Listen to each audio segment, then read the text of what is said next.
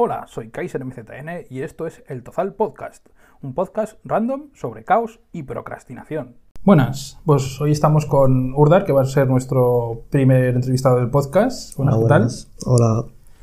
Eh, y nada, vamos a hablar con él, que él es un músico, él es cantante de, de rap y nos va a contar un poco su, su historia, cómo, cómo empezó, eh, cómo, cómo está ahora y eso. Así es. Con que nada, a ver, vamos a ver. Pues eso, cuéntanos cómo, quién eres, a qué te dedicas, qué rama de la, de la música utilizas, por así decirlo. Pues eh, ser, soy, soy Bruno Urdar, es el, el AKJ, el apodo que uso en el rap. Y yo principalmente rapeo. Pero hace un par de años me enseñaron el, lo que viene siendo el término nu metal, el rapcore y demás, concretamente con el grupo Limp Bizkit, no sé si lo conoces. Sí, sí. ¿vale? Y me pareció muy bestia, tío. Dije, buah, yo quiero hacer una cosa de estas. Y con el, el muchacho con el que hago el, el grupo, un día, eh, hablábamos mucho, tenemos muy buena amistad. Y un día me dijo, buah, pues a mí también me gusta, es un estilo que también escucho bastante. Y dice, yo te hago el ritmo y preparamos la canción que es la del videoclip que salió hace un par de meses. El resultado nos ha gustado bastante, así que decidimos formar el grupo, estamos preparando el EP de Brecha Base y la intención es sacarlo para mediados de verano o finales, más o menos. Vale, porque eh, a los oyentes saber, saber que tenéis el, tenéis el videoclip en las notas del podcast, lo podéis ver. Es un vídeo de YouTube, Ujú. No es simplemente un, o sea, no es simplemente música, sino que hay un Exacto. videoclip detrás.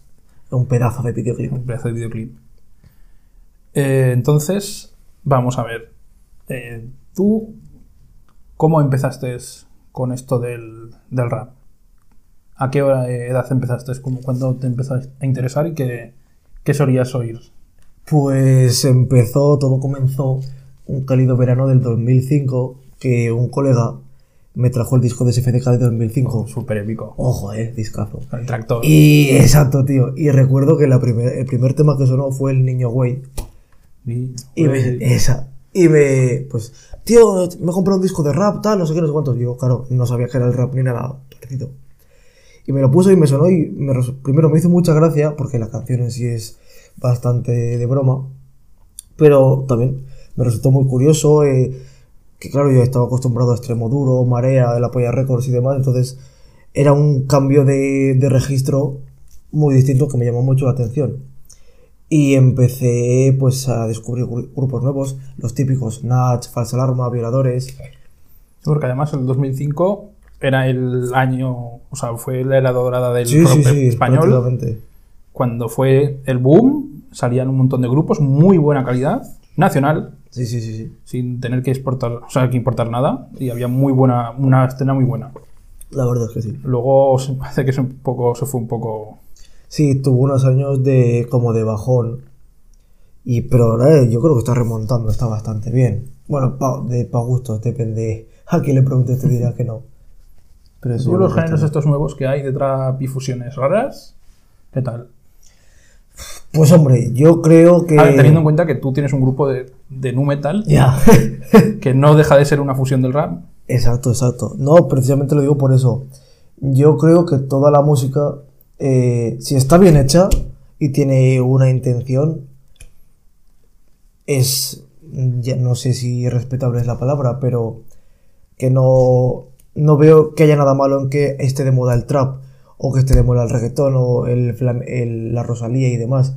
Son músicas que son productos que están para lo que están. Pero sí, yo algo de trap escucho, sobre todo argentino. O sea, no eres un, no eres un pureta de... No, tío, no, pues eh, que voy a ser pureta, ¿sabes? Si tengo un grupo de, de que mezcla rap y metal. No, no. Además, yo escucho bastante música de casi todo. Menos pop comercial, pero ¿Cuáles escucho, son los- escucho hasta reggaetón. son muy soy- parecidos? Soy, muy fan de Bad Bunny. Además que es un poco... La pregunta es un poco trampa porque yo en esa época también nos conocíamos nosotros Sí, y oíamos casi la misma música sí. y fue una, fue una pasada.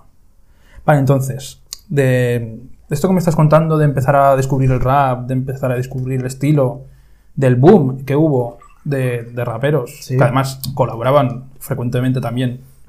Es que ¿Cómo- solo, había- solo había cuatro gatos, tenían que ayudarse entre ellos. Y es que además el rap estaba estigmatizado socialmente una barbaridad. O sea, era muy difícil oír en una radio un tema de rap. A día de hoy sigue Era siendo como el rol, era como algo satánico, algo de la chusma. Delincuentes. O sea, no como ahora que, que se aposta.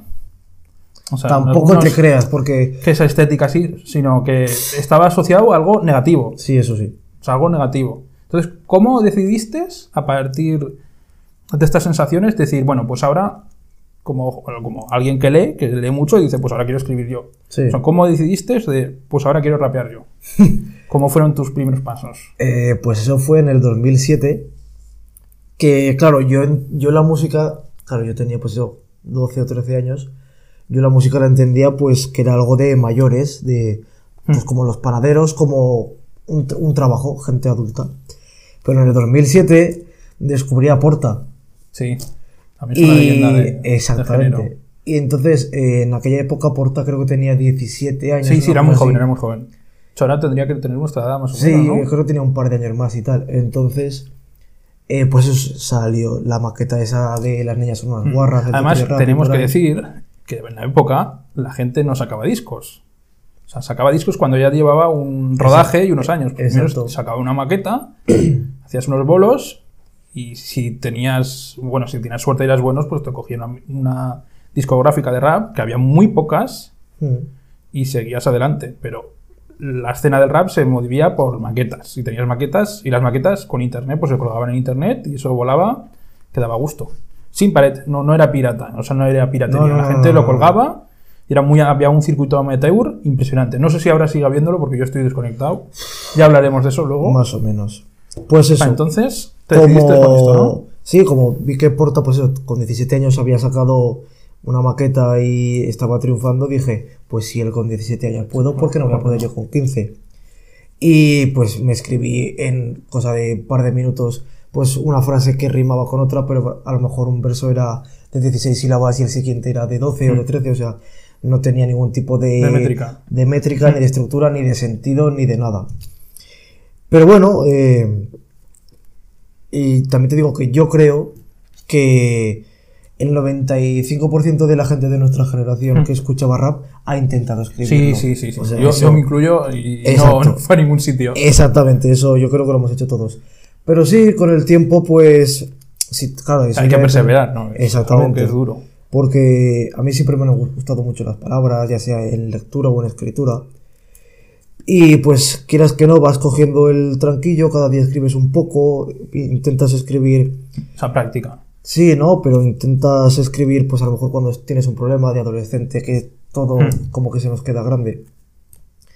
Y la verdad es que la escritura es una terapia impresionante.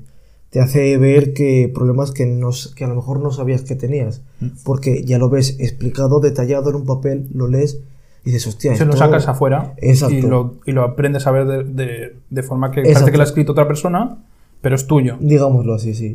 ¿Te pasaba también esto de que tú escribes como automáticamente? Sí. O sea, tú... A ver si me explico. Hay muchos Sí, escritores... sí, hago. Vale. Sí, sí. Hay muchos totalmente. escritores que necesitan armarse un esquema y unas ideas y les gusta mucho escribir. Nada. Y para ellos es más. O sea, las ideas son baratas, pero lo difícil es la técnica y escribir. Y otros escritores que son al revés. Exacto. Esto se aplica a los, a los artistas o los- la gente que compone canciones.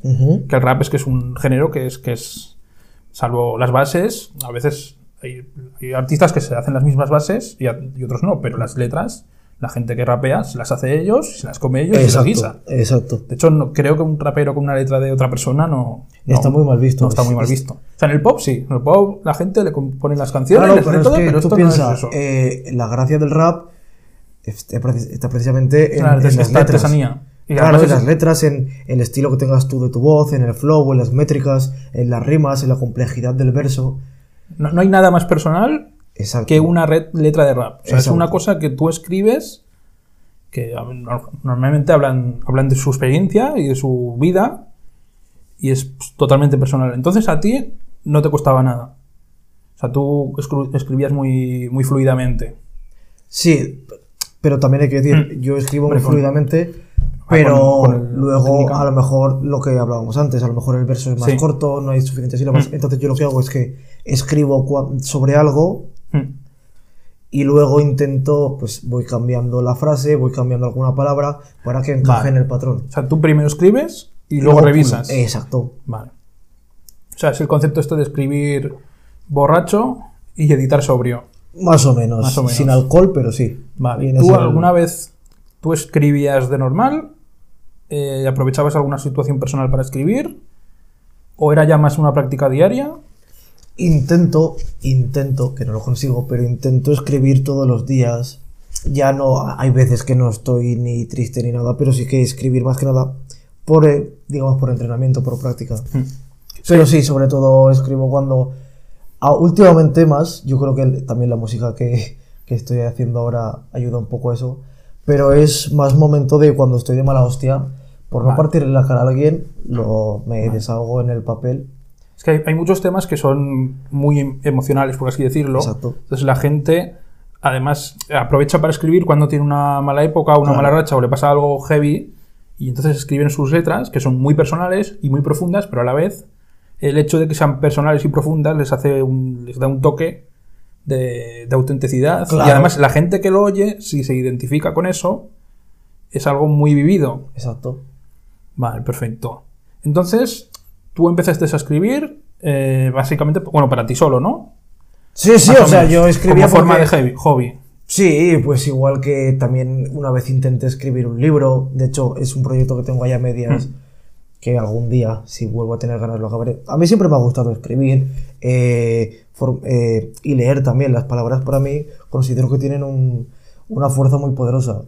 Entonces, yo escribía para mí, pero un día pues decidí coger una instrumental, intentar rapearla. eh, a la primera vez no, a la segunda a lo mejor tampoco, pero llegó un momento en el que me gustó cómo lo hacía. Lo hice con otra instrumental, hice, vas probando haciendo canciones y tal, hasta que llega un momento que dices, oye, pues quiero intentar hacer esto de una forma ya no profesional o como trabajo, pero sí que quede bien, más que nada para escucharla tú, es, quieras que no, es, es una obra tuya Sí. y te gustaría verla bien. Entonces, Y- ¿Cómo diste el paso de crear tu, eh, por así decirlo, de forma amateur para ti mismo, las, las letras y las canciones, y, y, eh, exper- experimentando con las bases, hacer un- una maqueta?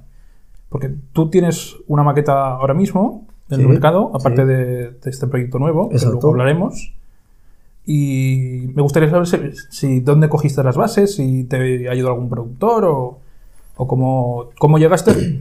Para empezar, cómo llegaste a, a la conclusión de que querías sacar una, una maqueta y cómo, cómo lo hiciste.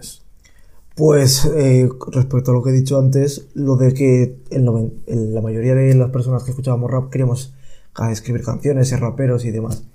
Entonces yo tenía claro que quería sacar una maqueta. Y conocía por Twitter a mucha gente que, al igual que yo, lo que en vez de escribir, ellos producían bases. Porque es que no, no, no solo, no solo se puede escribir, sino que hay muchas ramas en el, rap. Una es ser DJ, ser productor, Exacto. etcétera. Exacto, entonces eso. Con esa gente, pues hablando, hablando, ah, pues yo te hago una base de tal, yo te hago una base de tal. Luego también, una de las ventajas de, de aquella época del rap es que había una página que sigue existiendo, HH Group, no sé Sí, si la chacho, recuerdas, sí. que había productores que hacían instrumentales y las gratuitamente efectivamente. para que tú te las descargaras y la usaras. Y yo he usado bases del, del mismísimo Chelas, ¿sabes? Mm. Y luego también eh, alguna de YouTube que me descargué así pirata y demás. Pero sí, principalmente de gente que iba... ¿Tú llegaste a probar el palo de DJ? Sí, de Porque hecho... yo me acuerdo que tuve una temporada que lo intenté, pero el rap era bastante, era muchísimo, muchísimo, muchísimo más complejo que la, que la música electrónica. Porque la música electrónica pues era, un- era más fácil, un ritmo y tal, pero las bases de rap tienen mucha cosa detrás. Tienen, por ejemplo, trozos de películas, Sí, tienen canciones que no son rap, que las unen con, Sí. con ritmos, tienes que crear el ritmo, Exacto. tienes que tener un conocimiento musical que es bastante bastante intenso, ¿no? O sea, bastante extenso, no es ponerse y ya está. Hala, venga, mezclar cosas. ya, ya, ya. No, sí, o sea, no es que yo intentase ser DJ porque yo soy muy torpe con las manos. Pero mis padres hace, igual hace 5 o 6 años, me regalaron una, una mesa de mezclas Mm. pequeñita, de esta que los discos son un cacho de plástico. Sí, sí, pones tú el USB, ¿no? Exactamente. Vale, vale. Y eso yo lo tenía en el ordenador y a veces ponía con el Virtual DJ dos canciones y hacía wiki, wiki, wiki. O sea, nunca he llegado a hacer nada más que eso. Mm. Que eso es otra cosa, eso es un arte. El Esa- arte pues, exactamente, lo del scratch, el pollo scratch frito que se llama, Es una pasada. es, es una auténtica barbaridad. Y yo, yo hacía el tonto, nunca, nunca he intentado hacerlo más allá porque, lo que digo, soy muy torpe, sé que no lo voy a hacer bien. Entonces, es algo que dejo ahí. Entonces hiciste, empezaste el proyecto de la maqueta con, con bases que te encontraste con internet, con gente con la que colaboraste. Básicamente, sí. Y a partir de aquí, eh, ¿qué, qué pasó? ¿La colgaste en, en la web esta que decíamos, de HH Groups? En YouTube también. Y pues la ¿Cómo fue la promoción? Pues fue una basura, porque la maqueta en sí es una basura, vamos a ser sinceros. Fue mi primera referencia y se nota que no tenía ni idea de hacer lo que hacía. No, pues sí, yo ya te digo, yo lo colgué porque lo- es, pues quieras que no, es un disco que has hecho tú. Bueno, es una referencia que puedes dar. Exacto, exacto. Yo reconozco que para ser la primera, mal no está. No, y sí, no, la- no, yo doy, doy fe de ello, que yo la tengo firmada. exactamente. La tengo por aquí firmada. Cuando sea una estrella del nu metal, valdrá millones. Valdrá, valdrá. Así que eso, eh, se me ha ido cuál era la pregunta. Sí, ¿cómo, cuando, ¿cómo hiciste la promoción? Porque ya hemos hablado un poco de, de la creación Ah. Sí. de la maqueta. ¿Cómo la promocionaste y cómo influyó eso en tu, digamos en tu carrera? Pues eh, la- Porque claro, no es lo mismo eh, hacer rap por ti mismo en tu casa que ya tener una maqueta y tener una referencia, ir a un sitio y decir, mira, tengo esta maqueta, tengo este estilo y tengo estos temas y con eso ya puedes ser, o sea, puedes avanzar, es como dar un paso más, Hmm. por así, así Sí, pues la historia fue básicamente que el, eh, un- mi compañero de piso de aquella época Hmm. daba conciertos en acústico por Huesca, porque yo en aquella época vivía en Huesca. Y cuando la saqué, un día hablando con él, resulta que coincidía a otro chico que era el, pro- el protector de sonido, no, el, técnico de sonido. el técnico de sonido de, uno- de un grupo de raperillos de ahí de Huesca que Sí. estaban, justo uno de ellos había sacado un disco y estaban presentándolo. Entonces nos pusimos en contacto hablando y hacíamos, digamos, conciertos de colaborando, o sea, ellos hacían su concierto y, y Más- luego estaba yo. Esto es una cosa que, que me gustaría reseñar, porque el rap siempre se vincula a entornos urbanos, a capitales y a núcleos grandes de población. Hmm. graffiti, a los suburbios, pero, pero, en España, en la famosa España vacía, no todo es Madrid, no todo es Barcelona y no todo es Bilbao. También hay una escena de, por así decirlo, rap rural, rap de provincias. Sí, sí, bastante, bastante. De hecho, por la zona de, del Valle de Benasque y demás, resulta que mm, para la época de verano, sobre todo, hay organizan muchísimos mini conciertos o mini festivales, vamos a llamarle así mejor, de raperillos por la zona y se llenan siempre. Hay uno cada sábado y no siempre del mismo grupo, o sea, imagínate tú la de la de gente por ahí haciendo cosas. Y me imagino que pasará también en pueblos de Cataluña, de Andalucía, de todas partes. Mira, en Monzón, por ejemplo, sin ir más lejos, aunque el rap es parte de un movimiento que se llama el movimiento del hip hop, Ujú. que no tiene que ser rap, no es hip hop, la gente lo conduce, lo, lo- Confunde lo mucho, confunde sí. mucho, Sí. pero el hip hop tiene muchos más palos, por así decirlo. Tienes el graffiti, tienes el skate, tienes el beatboxing, tienes, bueno, el baile, por El así decirlo, que no es el breakdance, el baile así urbano. En Monzón, por ejemplo, es una, hacen un festival cada año que es casi el más importante de España. A nivel, a nivel nacional es bastante bueno, el ¿Ah, de, sí? de baile. Lo, sí, lo, lo organizan en el polideportivo y está bastante, bastante bien. No ni idea. Lo hace, lo hace la, la escuela, que hay una escuela municipal de, de baile, de hip hop, y lo organizan ellos. O sea, que ahora no sé, no me acuerdo cuál es el nombre, pero lo pondré, lo pondré en las notas. Vale, vale, me lo dices, no tenía ni idea, tío. Vale, entonces tú sacaste la maqueta Sí. y diste algunos conciertos por, por Huesca. Sí. ¿Esto fue hace relativamente poco? ¿Por qué Eh, años estamos hablando? Creo que fue en el 2014-2015. Vale. Entonces actualmente, bueno, hiciste unos cuantos bolos Sí. y actualmente te encuentras con este nuevo Exacto, proyecto, ¿no? sí. ¿Cómo, ¿Cómo empezó esto? Porque esto es un salto bastante, grande. Sí, pues. A ver, lo bueno del nu metal es que tiene lo mejor del heavy y lo mejor del rap. Y yo sí. sé que tú oyes, tú no oyes solo rap, tú oyes No, no, no, bastante exacto, exacto. cantidad de música. Exacto. Entonces, ¿cómo fue? ¿Cómo llegaste a la idea, a lo Don Quijote, cómo llegaste a la idea de que yo tengo que hacer un metal? Pues lo que te comentaba antes del grupo este de Limp Bizkit, que me pareció me pareció súper bestia y dije, yo quiero hacer esto. Y con, con Ibro 2, que es mi guitarrista, hablando, hablando, me dijo, va, pues yo me encargo del ritmo. Y él, pues, toca eh, la guitarra y el bajo, compuso las líneas de guitarra y de bajo de la canción. Un amigo suyo que toca la batería compuso las líneas de batería. Y no sé si se llama líneas. Es casi también, como un grupo, un grupo de, de rock, rock metal, ¿no? O sea, tú Sí. estás utilizando una instrumental Claro. de, de un grupo como de rock, Sí, de heavy metal, exacto. pero en esa base musical, Sí, que no es una base musical que es como lo acabas, como lo acabas de comentar antes, cantas tú. exacto. Vale, vale. Y eso, entonces eh, preparamos la canción. Yo, cuando, yo me acuerdo que y a día de hoy lo sigo haciendo. Pongo el instrumental en mi casa, me grabo, se lo envío. Me dice, ah, pues aquí en este párrafo podrías tirar por aquí, aquí en este ritmo podrías probar a gritar más, hacer cosas. Y como nos gustó el resultado, decidimos montar el grupo de FIOI, Fuerza Imparable Objeto Inamovible. Y eso, y ahí estamos preparando el EP, a ver cómo, cómo acaba esto. ¿Y para el futuro tienes algún plan, algún plan diseñado, algo que quieras hacer con el proyecto? Sí, mi idea es hacer acabar el EP, probar a, a girarlo, a dar algún concierto y demás, y luego ya pues hacer un, un disco.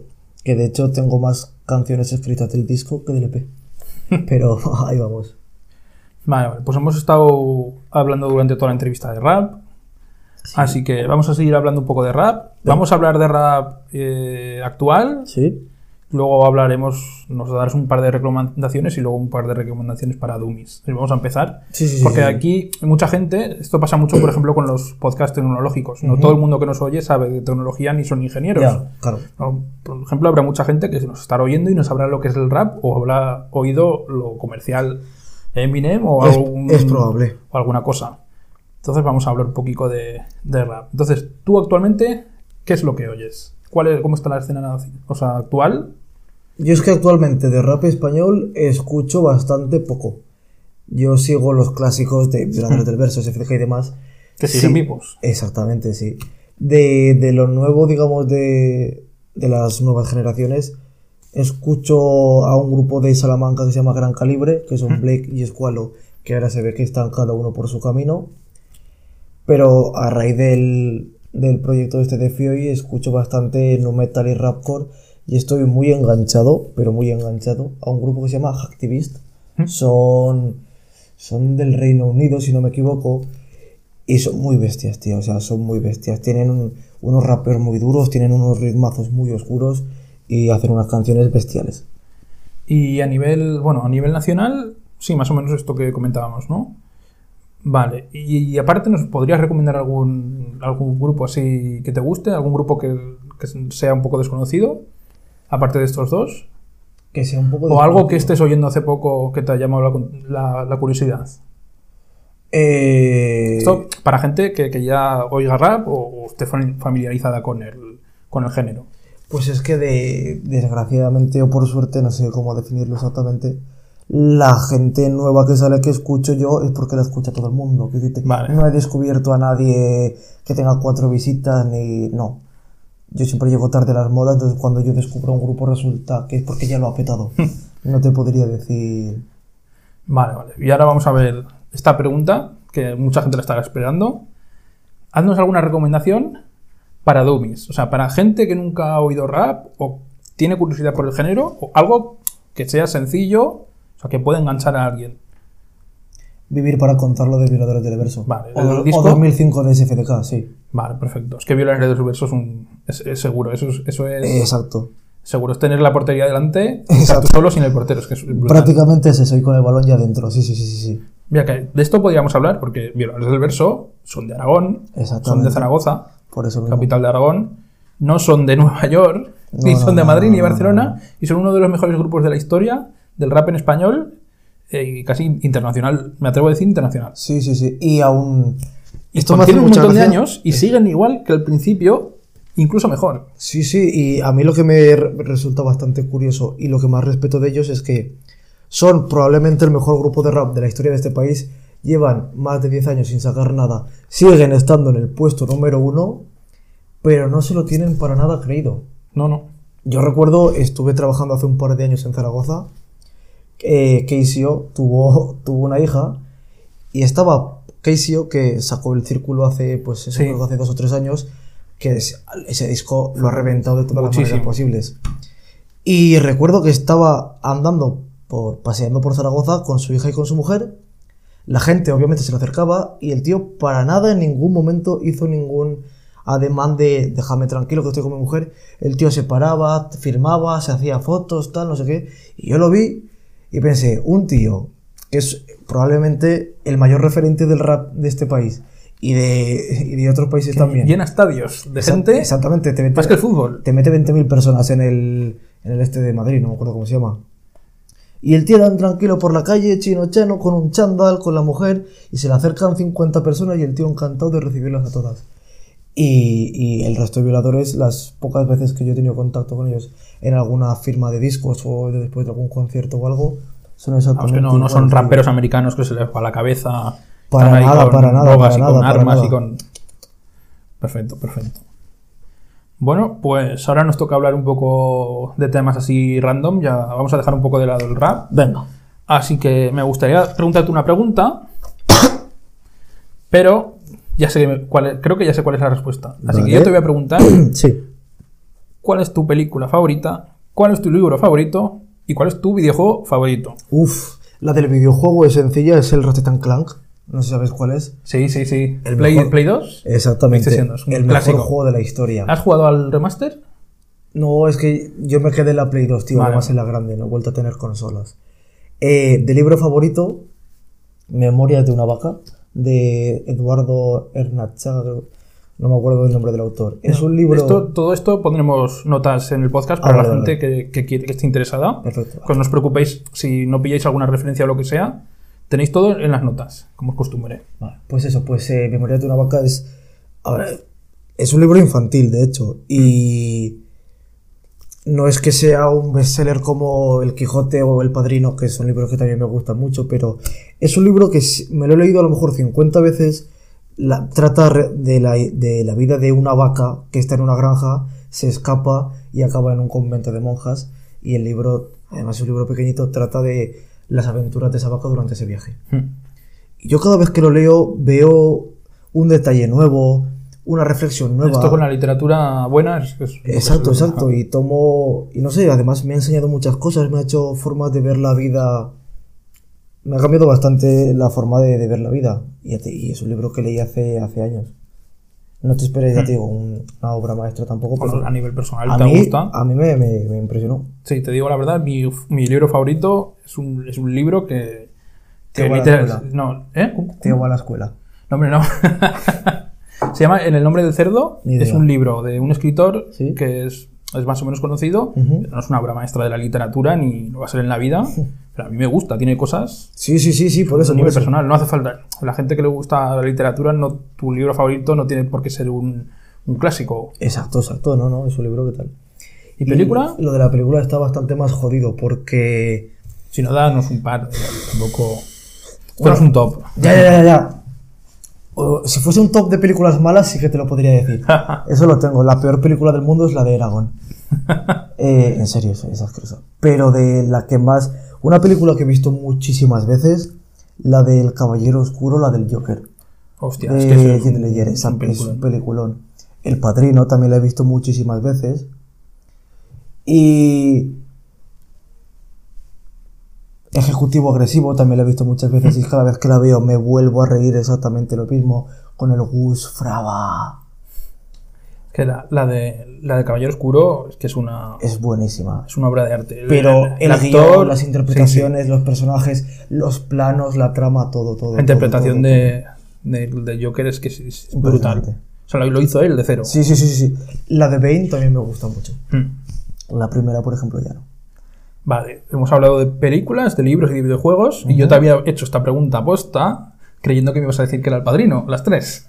No, o sea, la- ya te digo, el- la película del padrino me encanta, el libro me encanta y el videojuego también. Que esto es Pero otra cosa no que teníamos en muy en común cuando éramos jóvenes. Sí, sí, sí, sí, sí. sí. Es que era el padrino. Es que es, es un pedazo de libro y un pedazo de película y de videojuego. Y nunca han sido mis preferidas de nada. Siempre me han gustado muchísimo, pero nunca han estado en el top 1. Vale, vale. Y de series, a ver, háblanos un poco de series. Pues es que la última serie más- que vi te yo eh, fue Stranger. Es que digo, no, yo es que no veo series, no, no tengo tiempo. la última serie que vi fue Stranger Things. Además la vi en dos días porque me la recomendaron. Pero antes de esa, la última serie que vi yo fue Breaking Bad. Y de Breaking Bad hace Bueno, 10 bueno, años. a ver, series buenas, ¿eh? Sí, Por pero lo me hay menos- que referir que de Breaking Bad a Stranger Things han pasado 5 o 6 años. O sea que no es. No, de hecho, Juego de Tronos todavía no la he visto. Vale, perfecto. Pues nada. Eh, ¿Alguna cosa que te gustaría, te gustaría decir? Aprovechando ahora unos cuantos segundos para ti. Pues. Cuéntanos. ¿Promoción? Pues eso, ¿O que algo? escuchéis, que veáis el videoclip y que escuchéis el tema de FIOI, Fuerza Imparable Objeto Inamovible, demasiado ruido, cuando saque el EP que nos lo compréis y que vayáis a los conciertos y que estéis atentos a, a lo que vayamos a sacar. De hecho, cuando saquéis el disco, ¿Sí? yo me reservo el derecho a entrevistaros y a comentarlo. Me parece correcto. Y, y volveremos. Volveremos a hacer otra entrevista. Bien. Perfecto. Así que sí. nada. Pues nada, a los que habéis estado oyendo, muchas gracias y nos escuchamos en el siguiente podcast. Hasta luego. Bienvenidos a la sección de spam. Acuérdate de que puedes encontrarnos en las principales plataformas de podcast. En las primeras plataformas en las que serán publicados los podcasts serán Anchor FM y nuestro canal de Telegram. En nuestro canal de Telegram tendrás los audios para poder descargar a tu dispositivo móvil o a tu PC o donde estés utilizando la aplicación. Hablando de Telegram, aparte de nuestro canal de Telegram, tenemos un grupo de Telegram. Tienes los enlaces abajo en las notas. Aparte de los comentarios de audio de anchor.fm, nuestra principal forma de comunicación es Twitter y nos podrás encontrar en arroba el tozal. Nos escuchamos en los siguientes podcasts. Hasta luego.